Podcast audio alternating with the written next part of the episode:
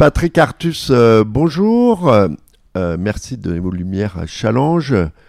Aujourd'hui, vous allez nous parler de la France. Dans quel état est-elle? Oui, alors c'est assez intéressant comme sujet parce que d'un côté, on a des indicateurs conjoncturels qu'on peut aurait considérer comme favorables. Euh, on a un taux de chômage euh, au plus bas hein, euh, depuis fort longtemps. On, a une balance courante hein, qui était excédentaire, ce qui est quand même relativement une surprise. on a des créations d'emplois extrêmement fortes. Balance courante Excédentaire, oui. C'est quoi une balance alors, alors, la balance courante, c'est la balance commerciale plus le solde des échanges de revenus avec le reste du monde. Hein. Euh, et j'y reviendrai. Euh, on a. Euh, qu'est-ce qu'on a eu comme chiffre favorable? On, a des créations d'emplois qui sont extrêmement fortes. Hein. si on regarde la les créations d'emplois depuis le début de 2020 par rapport à la tendance historique pour, pour le à PIB donné. Hein, on est un million d'emplois au-dessus de la tendance historique. On a créé un, million d'emplois en trop, quoi, si on peut dire ça. Donc on a quand même l'impression, en regardant ces chiffres conjoncturels, hein, de, chômage, d'emploi, euh, de, commerce, extérieur, que, euh, que les choses sont en train de s'arranger. Et dans le même temps, les, consultants, les gens qui font des études sur l'attractivité des pays classent maintenant la France dans le peloton de tête hein, des pays pour l'attractivité, et même tout à fait en haut dans certains cas. Donc on pourrait partir du sentiment que, euh, bah, que les choses se sont vraiment bien arrangées. Alors moi je ne crois pas du tout que ce soit le cas. Et je pense qu'il y a des problèmes euh, extrêmement lourds euh, qui n'ont pas du tout été réglés. Et je, vais aux choses les plus importantes. Un, la capacité de l'appareil productif à satisfaire la demande est extrêmement déficiente. Et donc, si la balance courante euh, est équilibrée, même légèrement excédentaire, la balance commerciale, et j'enlève l'énergie, hein, qui évidemment est un cas particulier, la balance commerciale pour les biens et pour les produits manufacturés se dégrade à une vitesse tout à fait incroyable. Hein. On va avoir cette année plus de 100 milliards d'euros de déficit extérieur pour les produits industriels. Euh, il, y a, 20 ans, on avait un excédent. Hein. et, et, on voit donc une perte massive de parts de marché. Euh, ce qui s'est passé, c'est qu'après la Covid, il y a eu une très forte hausse de la demande d'un certain nombre de produits industriels, hein, de l'équipement de la maison, de l'informatique, de l'électronique, et que tous ces produits-là, la France ne les produit pas. Ça correspond d'ailleurs aussi au boom des exportations de, la Chine hein, vers, l'Europe. Donc on a vraiment un appareil productif industriel qui est de moins en moins capable de répondre à la demande. Et donc, quand dans les enquêtes, on nous dit que l'attractivité de la France pour l'industrie est parmi les meilleures du monde, c'est quand même très bizarre. Euh, je pense que l'explication, c'est que les enquêtes sont théoriques. Donc, en théorie, on a baissé les cotisations sociales des entreprises, on a baissé les impôts de production, on a changé les règles de licenciement, on a baissé l'IS. Donc, euh, le classement de la France dans les enquêtes s'améliore parce qu'en théorie, les choses sont meilleures. Et quand on regarde dans la vraie vie ce qui se passe avec l'industrie, d'ailleurs la, production industrielle en France est 5% plus bas qu'avant, la Covid. Hein. Donc on a, on, a, on a vraiment un gros problème industriel qui est en train de s'aggraver. Donc ça c'est...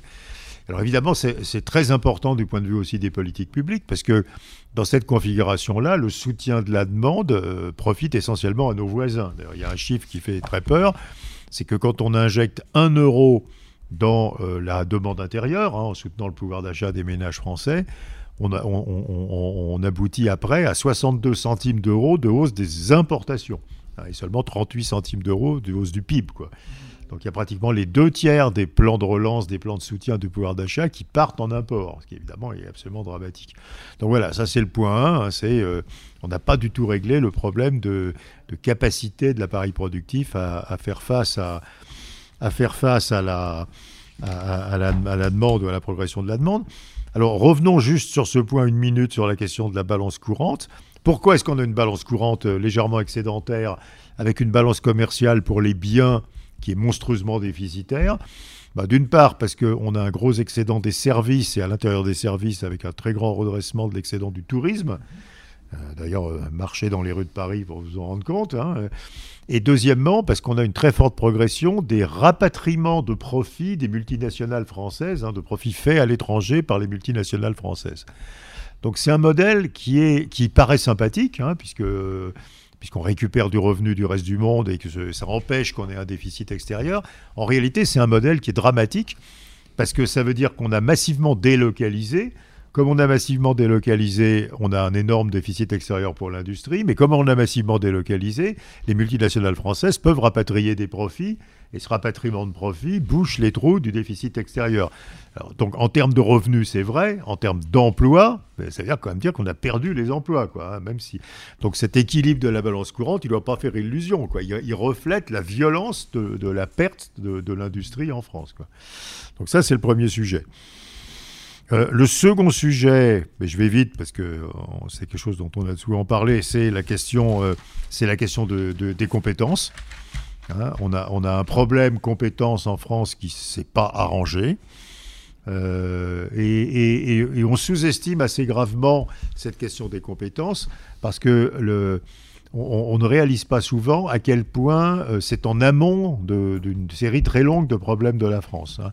Euh, quand on compare les pays de l'OCDE, on voit que les pays à compétences faibles ont des taux d'emploi faibles, et j'y reviendrai dans le cas de la France, hein. on a un taux d'emploi qui reste anormalement faible, et que le taux d'emploi faible, après, est associé à, euh, bah, d'abord à des difficultés pour les finances publiques, hein, puisque quand euh, les recettes fiscales sont liées au revenu qui est lié à l'emploi, et, euh, un taux d'emploi faible est associé à des inégalités de revenus avant redistribution élevée, hein, ce qui est tout à fait le cas en France aussi.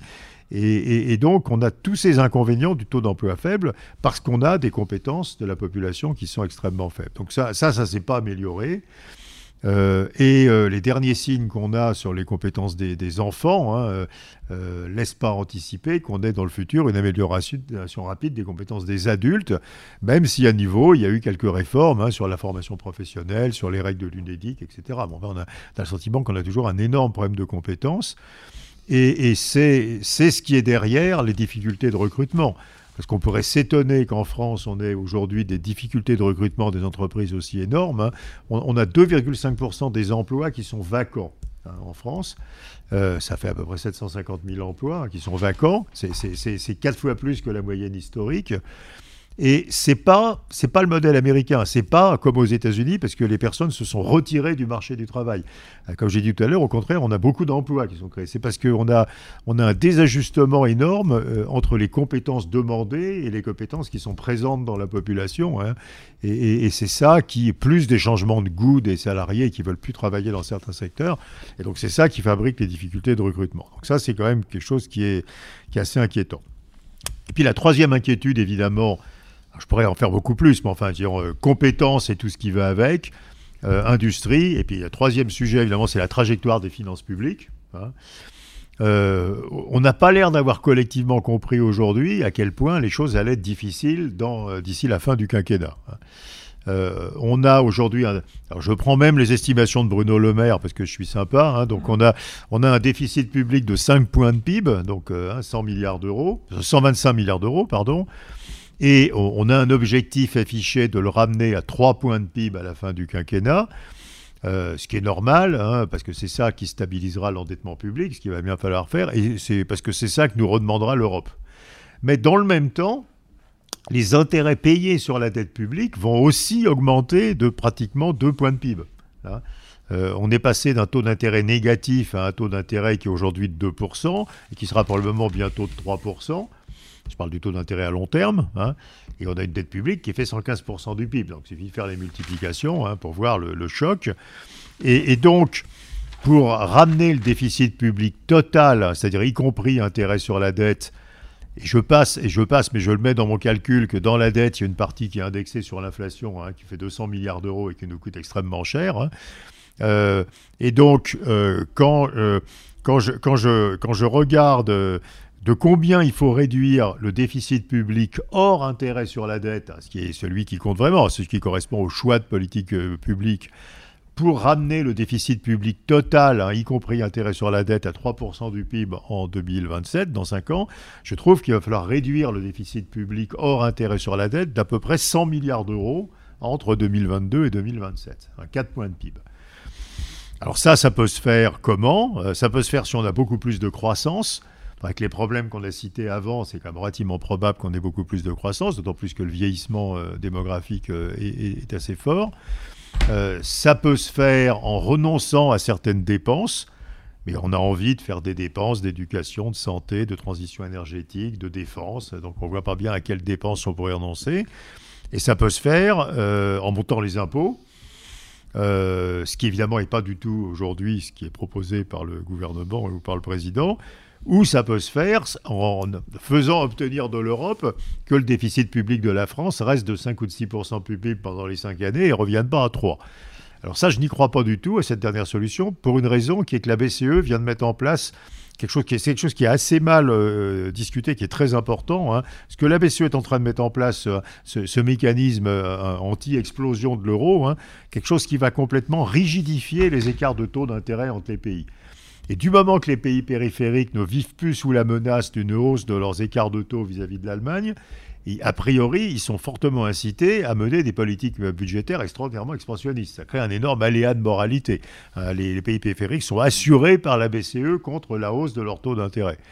Et donc, il va falloir des règles budgétaires. On ne pourra pas vivre sans règles budgétaires dans un environnement où il n'y a plus ce qu'on appelle la discipline de marché. C'est-à-dire où un pays qui fait n'importe quoi avec son budget n'aura plus de hausse des taux, parce que la BCE va l'assurer contre ça.